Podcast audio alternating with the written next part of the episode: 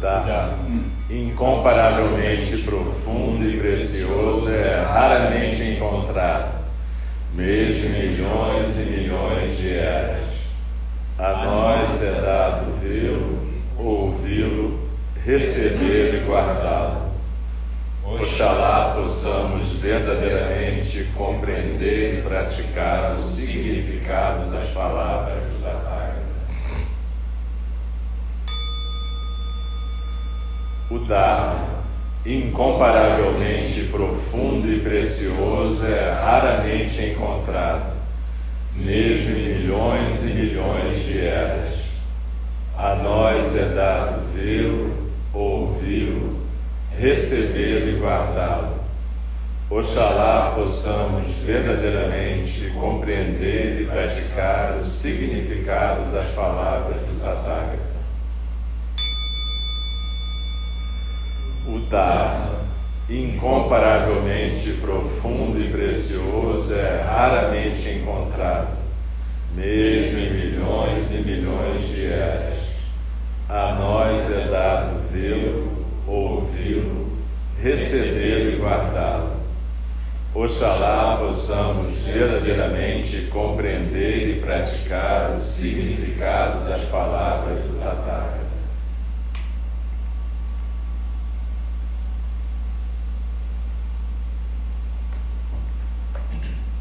Então, vamos procurar recuperar a nossa postura de zazen, a nossa atenção no hara, na respiração. E a gente vai continuar o estudo do livro De Pé na Beira do Abismo, da nossa professora Joan Halifax Roshi. A gente estava vendo os três fundamentos como um trabalho uma tarefa que a gente pode usar para trabalhar com as energias desses estados da beira do abismo, mais especificamente nesse caso aqui, a gente estava vendo altruísmo, né? Então, eu vou retomar a partir do praticando o não saber. Então, pergunta a professora, como é que a gente realmente pratica os três fundamentos? Aqui eu ofereço alguns poucos pontos de prática para cada fundamento, começando com o não saber.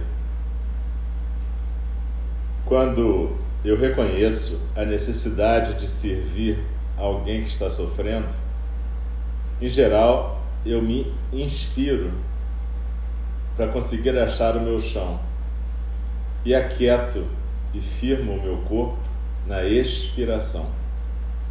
Então eu posso perguntar a mim mesma, enquanto eu encontro o sofrimento dessa pessoa: como é que eu posso manter uma mente aberta e não pular direto para conclusões ou ações?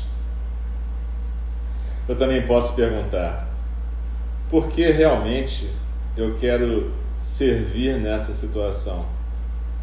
Será que eu estou presa na armadilha do altruísmo patológico? Será que eu possuo aquilo que é necessário neste momento para não prejudicar, mas sim para servir? Se eu experimentar medo, julgamento crítico ou aversão evitação do sofrimento, idealmente eu percebo isso e me deixo fluir então de novo para a abertura, levando a minha atenção de volta à minha respiração, encontrando meu chão e então permanecendo presente para o que quer que esteja surgindo. Recentemente, eu estava sentando com um amigo que estava morrendo quando subitamente a mulher dele subiu na cama e vigorosamente arrumou o travesseiro no qual a cabeça dele estava apoiada. Ela então bateu no seu braço de novo e de novo, dizendo para ele que ele estava muito bem. Nesse momento, naquele momento, não tinha ninguém bem, na verdade, pelo menos do meu ponto de vista. E eu tive que mergulhar no não saber, mantendo presente um espaço aberto de amor por ambas essas pessoas. Ela estava aterrorizada, ele estava na agonia física e mental. Após um certo tempo, ambos se aquietaram. Mas aquele impulso que eu tive de retirá-la da proximidade dele inicialmente não foi fácil de resistir. Fazer uma pausa e encontrar o meu chão me ajudou a recuar desse tipo de ação, julgamento ou de dar conselhos e simplesmente conseguir ficar presente.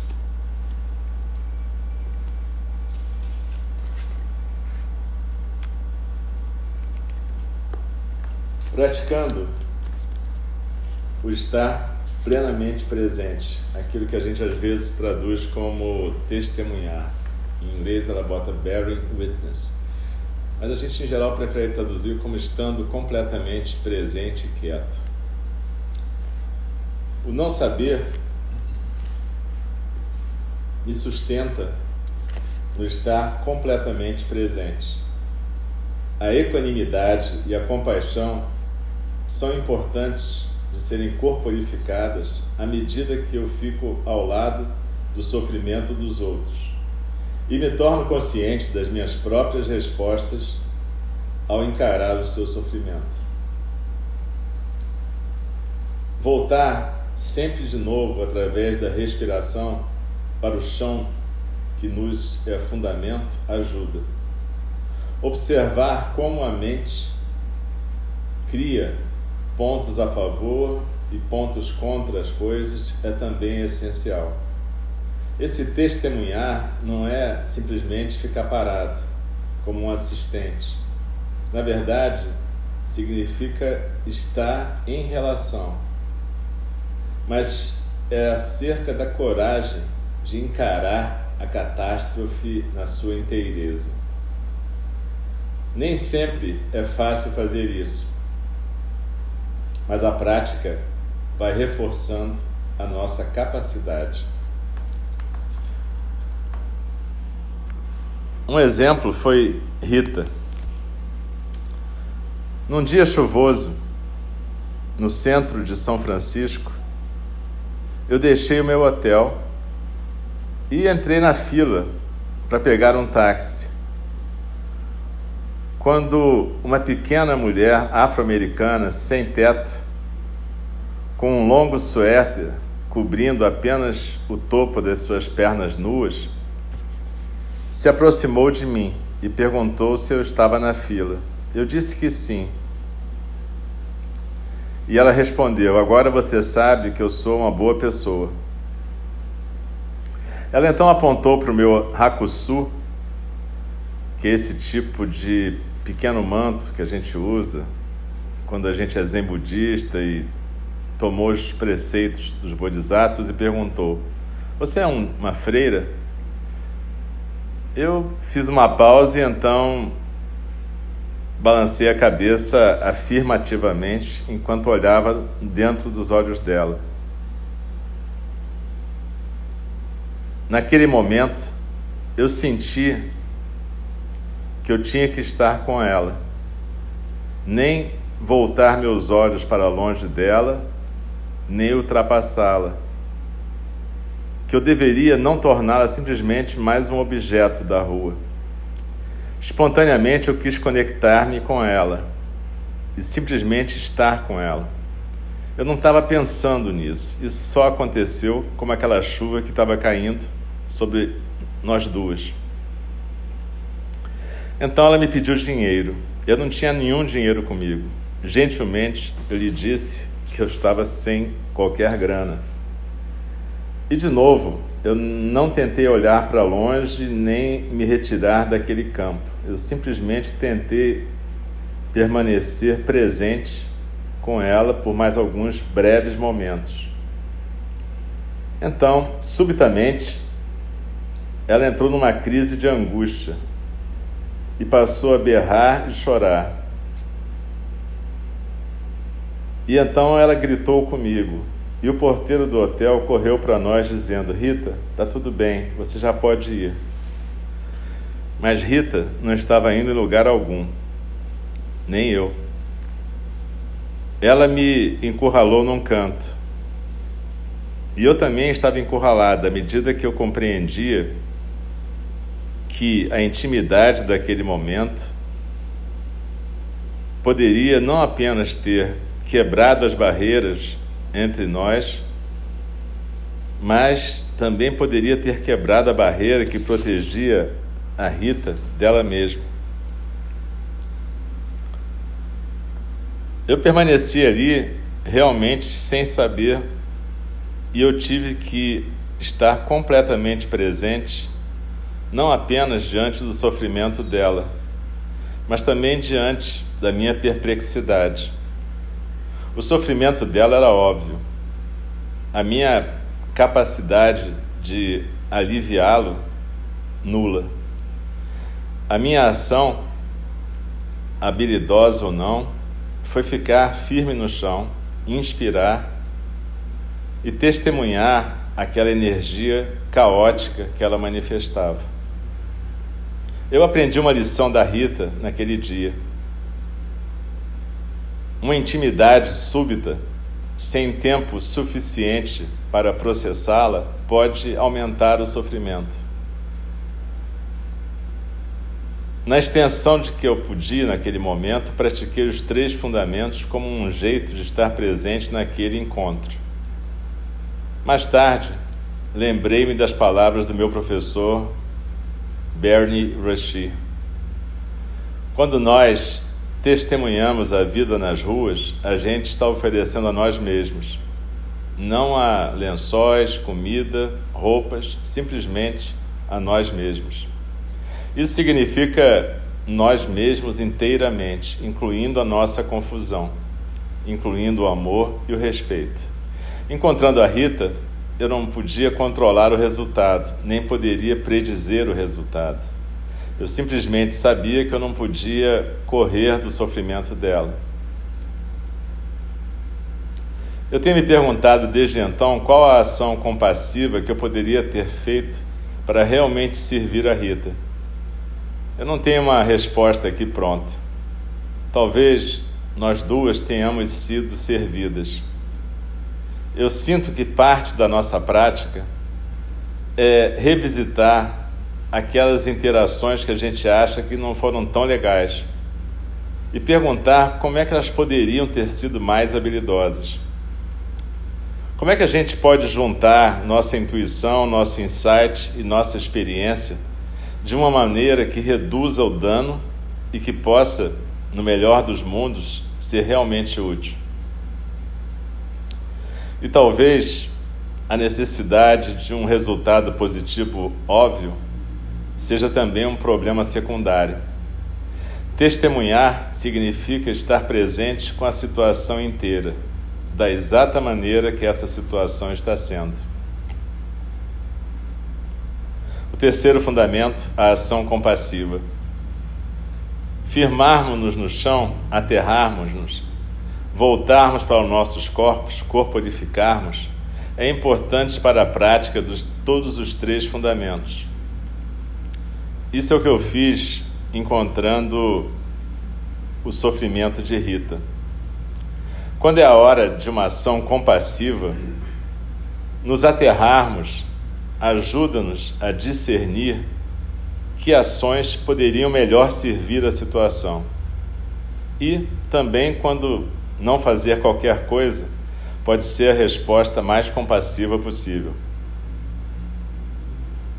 Lembro-me de muitas vezes quando eu estava quase ajudando, tentando consertar alguma coisa, e então parando alguns segundos mais para inspirar, expirar e corporificar, o que me fazia depois adotar um caminho que estava mais alinhado com as necessidades do momento.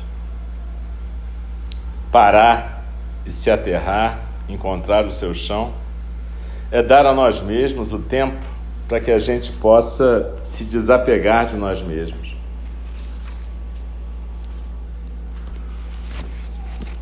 O corpo frequentemente nos sinaliza que existe, num dado momento, uma falta de alinhamento entre aquilo que queremos fazer e por que queremos fazê-lo, ou que aquilo que estamos fazendo poderia violar nosso sentido de moral ou de ética, ou que talvez seja melhor não fazer nada, ou que talvez a gente esteja servindo porque a gente tem uma necessidade de ser necessário.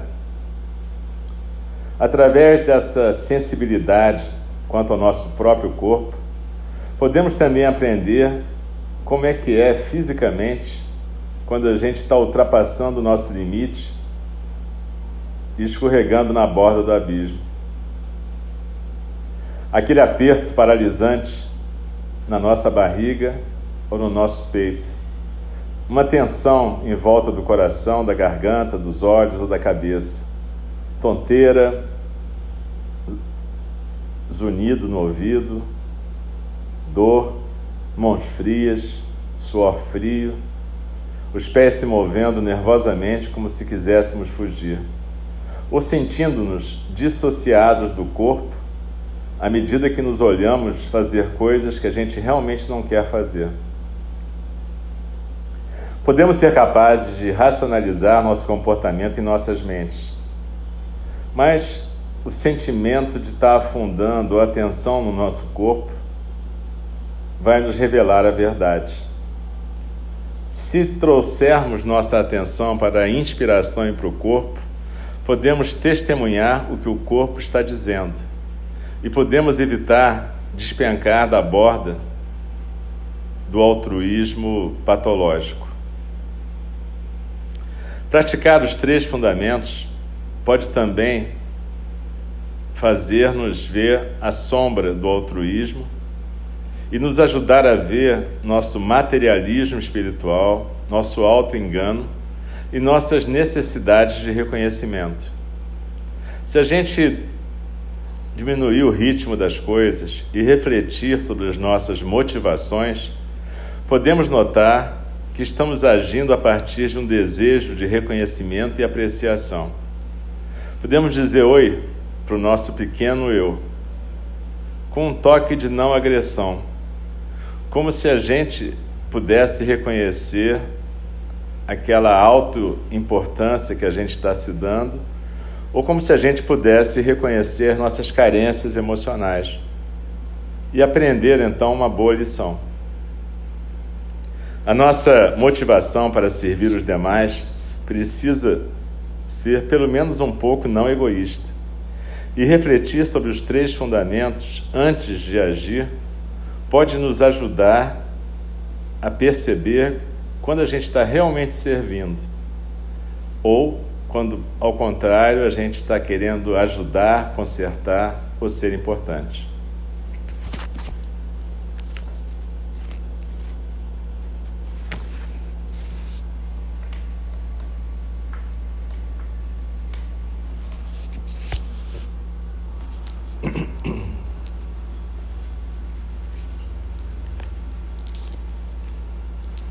Então, a Joan está aqui falando dos três fundamentos. Ela está falando no contexto desse capítulo que a gente está quase terminando sobre o altruísmo. E quando o altruísmo se torna um estado desses da beira do abismo, ou seja, quando o altruísmo se torna uma coisa patológica. Mas ela deu exemplos sobre esses três fundamentos: não saber, estar completamente presente, testemunhando o que está acontecendo e só então agir compassivamente, que às vezes é até não agir. Isso é muito importante, tudo isso que ela está falando, porque, na verdade, o budismo, na forma que a gente pratica, é um tipo de religião Pode ser uma religião agnóstica, uma religião de ateus, uma religião de gente devocional. Você vai encontrar budistas que rezam, budistas que não acreditam em nada. Isso não é realmente importante. Cada um de nós vai acreditar no que quiser. O problema não é o que a gente acredita, mas o que a gente faz. Como é que a gente se manifesta no mundo? Não adianta a gente ter crenças bacanas e se manifestar de uma forma egoísta não solidária, uma forma que exclui os demais. A prática do Zen é uma prática do caminho Mahayana, o caminho que declara que o nosso modelo ideal é o Bodhisattva, aquele ser que está no mundo para servir. Não servir dessa maneira que ela estava explicando, patologicamente. Servir para ser reconhecido, servir para atender uma carência emocional, ou servir para ocupar o seu tempo ou fugir das suas questões. Nada disso é o serviço do Bodhisattva. O Bodhisattva serve porque ele pratica a partir dos três fundamentos e então ele não faz um serviço egoísta puramente. É impossível a gente ser totalmente altruísta. Mas ela está dizendo que a gente precisa pelo menos tocar esse altruísmo verdadeiro para a gente poder realmente servir. E isso é mais importante ainda nos dias de hoje e nesse local onde a gente vive, no nosso país, porque a gente vive tempos que são tanto quanto sombrios, muito sombrios. Tempos em que, devido a um certo tipo de ideologia que em filosofia a gente chama anarco-liberalismo, as pessoas são consideradas culpadas se elas são pobres, miseráveis, excluídas, como se isso fosse culpa delas. São pessoas preguiçosas, pessoas que fizeram escolhas ruins. Não é assim que um bodhisattva funciona e não é assim que o Buda descrevia a nossa prática do Dharma. Um bodhisattva cuida. Cuidar pode ser muita coisa. Cuidar, inclusive, às vezes pode ser dar um esporro. Cuidar não é necessariamente ser bonzinho. O bodhisattva não é um cara bonzinho. Mas ele é uma pessoa que, praticando os três fundamentos, ele vê o que serve numa certa situação. Claro que isso não é facílimo, mas ela dá aqui algumas indicações sobre esses três fundamentos e fala uma coisa importantíssima, que é da conexão da gente com nossos próprios corpos. A gente tem que corporificar o Dharma, mas para a gente corporificar o Dharma, a gente primeiro tem que se corporificar. A gente tem que conhecer as nossas sensações corporais, porque o nosso corpo nos avisa frequentemente quando a gente está prestes a fazer uma coisa inadequada. Frequentemente a gente tem sensações corporais, que ela descreveu aqui, que nos indicam que alguma coisa está fora da ordem, alguma coisa está fora de lugar, e a gente tem que aprender a ver e ouvir esses sinais para que a gente possa ser um bodhisattva eficaz. Em todas as religiões do mundo hoje em dia existe uma preocupação, pelo menos de algumas pessoas, de poder estar presente nesse mundo, na sua comunidade e realmente diminuir o sofrimento do mundo. O Papa Francisco é um bom exemplo, ele está organizando simpósios para discutir uma economia diferente, para discutir uma outra forma de estar no mundo. A nossa própria tradição, o budismo, sempre foi uma tradição machista, sexista, homofóbica, uma tradição onde um certo tipo de patriarcado ruim se estabeleceu.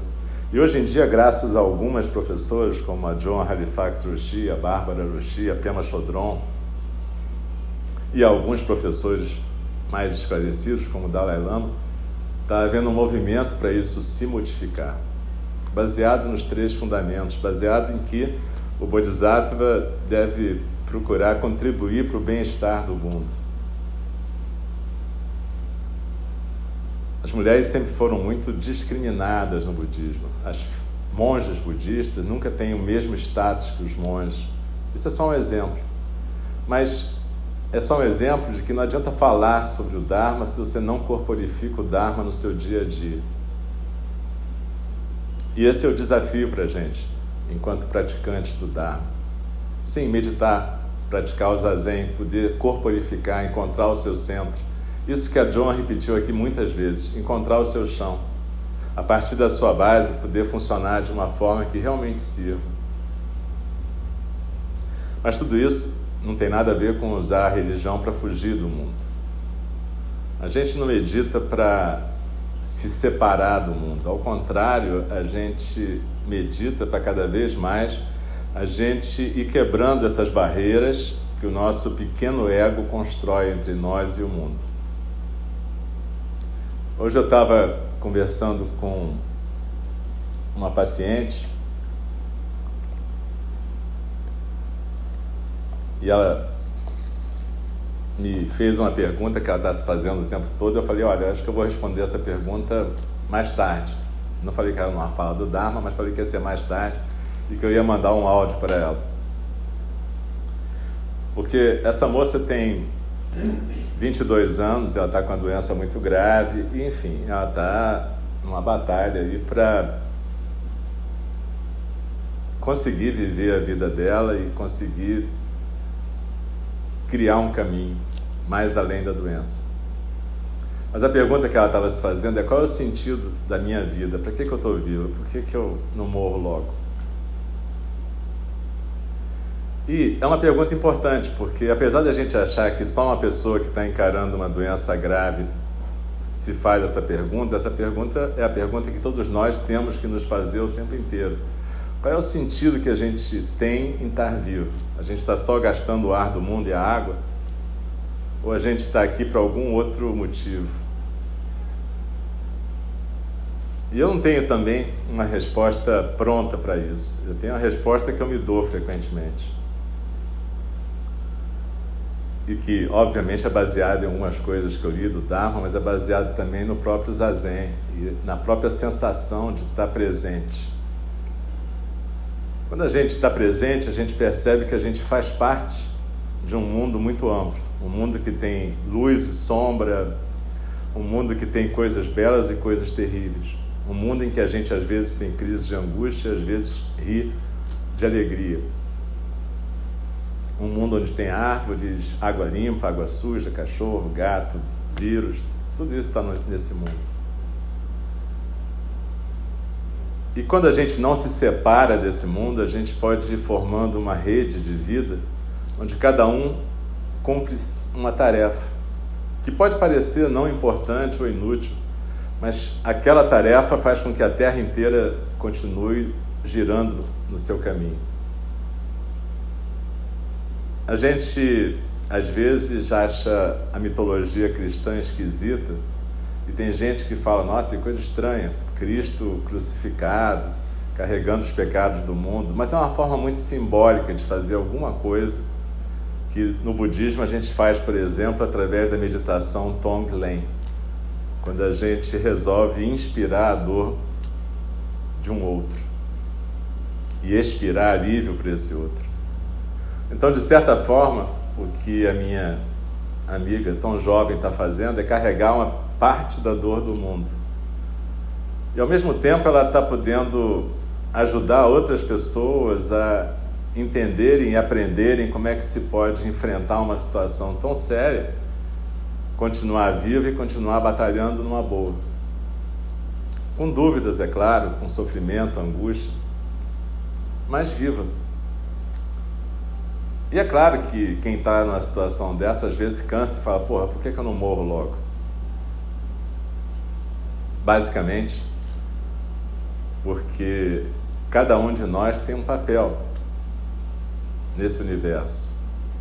A natureza búdica se manifesta através de cada um de nós. Então, a minha amiga está carregando uma parte da dor do mundo, está transformando essa dor em conhecimento, em sabedoria e, quem sabe, numa vida mais bacana. É fácil falar, é difícil fazer, porque quem suporta isso é ela. Mas todos nós aqui temos as nossas angústias e dores, talvez não, certamente não iguais a dela, mas cada um de nós carrega o seu. E é importante que a gente carregue mesmo, que a gente possa ir transformando isso, e cada um de nós, na sua pequena capacidade, vai transformando o mundo.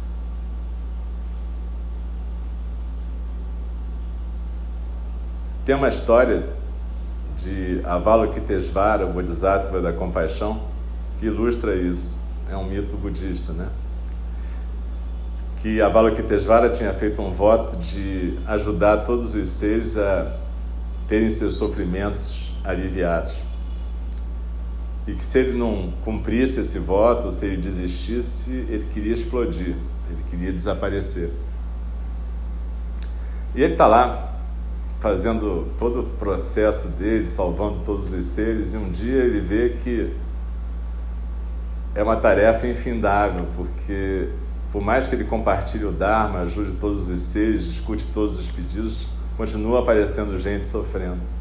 E ele tem aquele momento de desânimo. O que é importante para a gente perceber que até Avalokitesvara teve o seu momento de desânimo. Assim como Cristo também no Monte das Oliveiras falou assim, pô, afasta de mim esse cálice porque vai, vai dar ruim isso aqui. No entanto, ele acabou aceitando o cálice. E o Avalokitesvara então teve aquele momento de desânimo, só que aí como ele tinha feito o voto de explodir, o que aconteceu? Ele explodiu, né? E aí explodiu em mil pedaços. Mas depois esses pedaços foram todos fundidos de novo por todos os Budas e Bodhisattvas, e ele virou então a forma do Avalokitesvara com mil braços, mil mãos, mil olhos, que é uma forma que tá, é linda e é representada num templo em Nara, que é o templo dos mil Budas. É, então aparecem, tem mil estátuas douradas de Avalokitesvara e cada uma ligeiramente diferente da outra. Mas isso quer dizer então que Avalokitesvara apesar do seu momento de desânimo, talvez pelo momento de desânimo, ele pôde passar a ter mil braços, ou seja, uma forma de dizer que a compaixão dele é infinita. E que faz parte da compaixão o cansaço, o desânimo. Mas a gente não desiste, a gente continua. E se a gente continua, a nossa resiliência é multiplicada por mil. Então, eu acho que a mensagem desse capítulo do altruísmo tem a ver com isso. A gente tem que praticar os três fundamentos, sintonizar e corporificar nos nossos corpos os nossos sentimentos, as sensações corporais e poder estar presente de uma forma realmente que sirva no mundo. É muito importante a gente perceber a diferença entre esse tipo de serviço e um serviço idealizado, que vem da sua cabeça, não vem do seu rara. É quando você decide que você vai ser o fulano, que vai salvar não sei o quê, ou que você vai mudar completamente tudo. Isso vem da cabeça. E esse é o tipo de ativismo que só pode dar merda no final. É só a gente ver a história humana. Um outro tipo de ativismo é o ativismo do Bodhisattva, que vem do rara, vem do chão, vem do fundamento, vem do aterramento. E aí ele pode efetivamente servir, seja lá onde for seja na política, na educação, mas fundamentalmente ele é um ser que está presente, completamente presente, como ação compassiva no mundo. Então essa pergunta da minha amiga é a pergunta que a gente tem que se fazer todos nós que aspiramos a uma condição de bodhisattva.